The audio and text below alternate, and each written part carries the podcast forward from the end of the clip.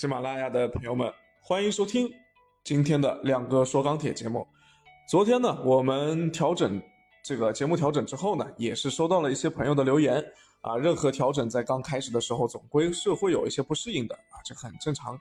当然，如果大部分的听友都是觉得还是之前的方式好，那我们再改回去也没有问题。那昨天看到有听友留言说想要了解一下超特粉的情况。亮哥也专门咨询了我们铁矿石分析师支海雷，按照支分析师的观点呢，超特当前还是性价比比较高的一个品种啊，所以卖的也比较好。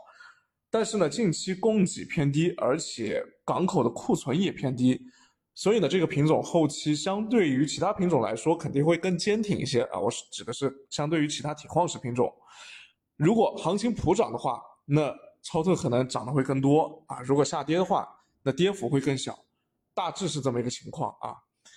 那今天全国建筑钢材价格是继续上涨啊，节后节后也是迎来了这么一波开门红的行情。那随着下周市场啊，我们很多贸易商就要逐步的开始回来上班了，需求端也会开始逐步的恢复。呃，不过当前呢，库存整体上还是属于相对偏高的一个水平，供需矛盾总总体上来说呢，现在还没有。到这个这个难还是难分难解的，那短期现货还是会继续推涨，还是说维持平平静呢？呃，另外唐山地区又传出了限产的消息，这个会有什么影响呢？我们首先来咨询一下 MySteel 建筑钢材分析师吴建华。好的，主持人。那么今天呢，国内建筑钢材价格继续趋强，那么涨幅呢，我们看到的是有所收窄的。像主要城市螺纹钢的一个均价的话是四千五百八十二，较上个交易日呢上涨了二十八。由于前一日夜盘期货的一个偏弱震荡，以及近期市场需求并未呃启动的一个影响，那么现货呢上涨的一个动力呢略显不足啊。那么我们也看到，呃今天呢很多的一些地方涨幅呢也是不一的，那么有些地方基本上就没怎么涨。那么目前来看的话呢，由于这个当前市场贸易商和工程项目呢并未完全复工，市场呢也都是以这种零星采购为主。那么考虑到近期的这种现货涨幅过快，那么呃市场的这种交投氛围并不活跃，加上一些投机性需求也会有所减少。那么综合来看的话呢，由于这个市场并未完全开市啊，那么终端需求释放还需要一些时间。那么短期呢也还是需要去关注。需求恢复的一个节奏和累库的一个情况嘛，那么预计的话，呃，短期国内建筑钢材价格可能还会有一个上行的空间，但是幅度的话相对还是比较有限的，那么也需要警惕现货因这个需求跟进不足带来的一个高库存压力下的一个调整风险。那么关于近期日前传出的这个唐山地区钢厂因环保问题停产的一个消息的话，我们也做了一些信息收集。那么据了解的话，唐山市针对丰润地区的一个大气污染防治攻坚行动形成了一个草案，那么开展为期一个月的环保提标的一个行动，那么时间呢是从二月的二十号开始到三月二十号结束，所有的生产性企业、商标物流企业、商贸物流企业按照先停后治的一个原则。那由于这个草案的文件内容呢相对比较多，那么感兴趣的话。啊，大家可以去我的钢铁网手机版去搜索去查阅一下，这里呢就不一一展开。那么从目前掌握的一个信息来看的话，因为草案具体执行情况以企业接到正式文件为准。那么目前其实丰润区扎钢企业多数还在执行前期的一个环保政策，处于停产状态。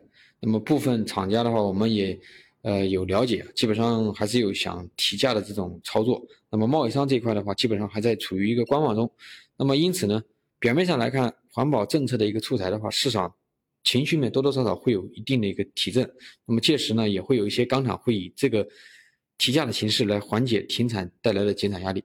那么我们网站呢，也会实时跟踪，并且实时发布市场动态。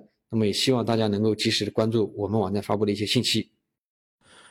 那轧钢厂限产的这个消息呢，我们唐山分公司目前也是在继续的跟进评估当中啊。重点呢，可能是对于钢坯短期的走势会有多大的一个利空影响。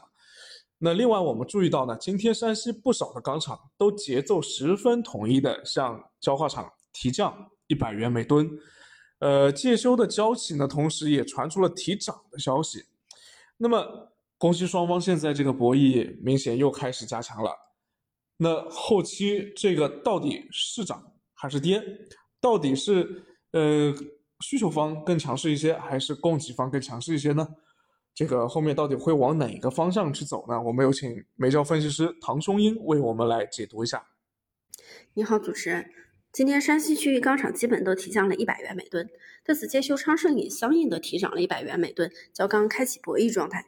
其实，在一月二十五日时也出现了类似的局面，当时以焦企提涨一百元每吨落地结尾。那这次博弈会怎么样呢？钢厂提降的主要理由还是钢厂没有利润，想向上游寻求利润。从目前的供需情况来看，焦炭供应还供需还是紧平衡状态，提降的难度还是挺大。但于月底也有了细微的变化，焦炭紧张幅度降低了。春节后上游消息也出现了累库，尤其内蒙区域出现了暗降出销现象，焦企心态出现了分化，并且上次提降只有山西区域钢厂响应，主流地区钢厂因为库存低没有响应，而现在河北地区钢厂库存回归，少数钢厂也有控制到出货现象。本次提降。河北、山东钢厂都有跟随的跟随的意向，提降的力度比较大。贸易商目前以出货为主，没有了中间贸易商抢占资源，钢厂的库存回升也会更快。总体来说，虽然焦炭处于紧平衡状态，但因为出现了区域性的好转，焦企心态走弱，钢厂提券意愿强烈的情况，所以说本次提降还是有落地的可能的。感谢二位分析师啊，我们后期还会继续为大家解读市场的热点消息。也希望大家把想要了解的话题发在评论区里面啊，亮哥看到的话呢，我们会做这个解读。呃，欢迎下周继续收听，感谢大家。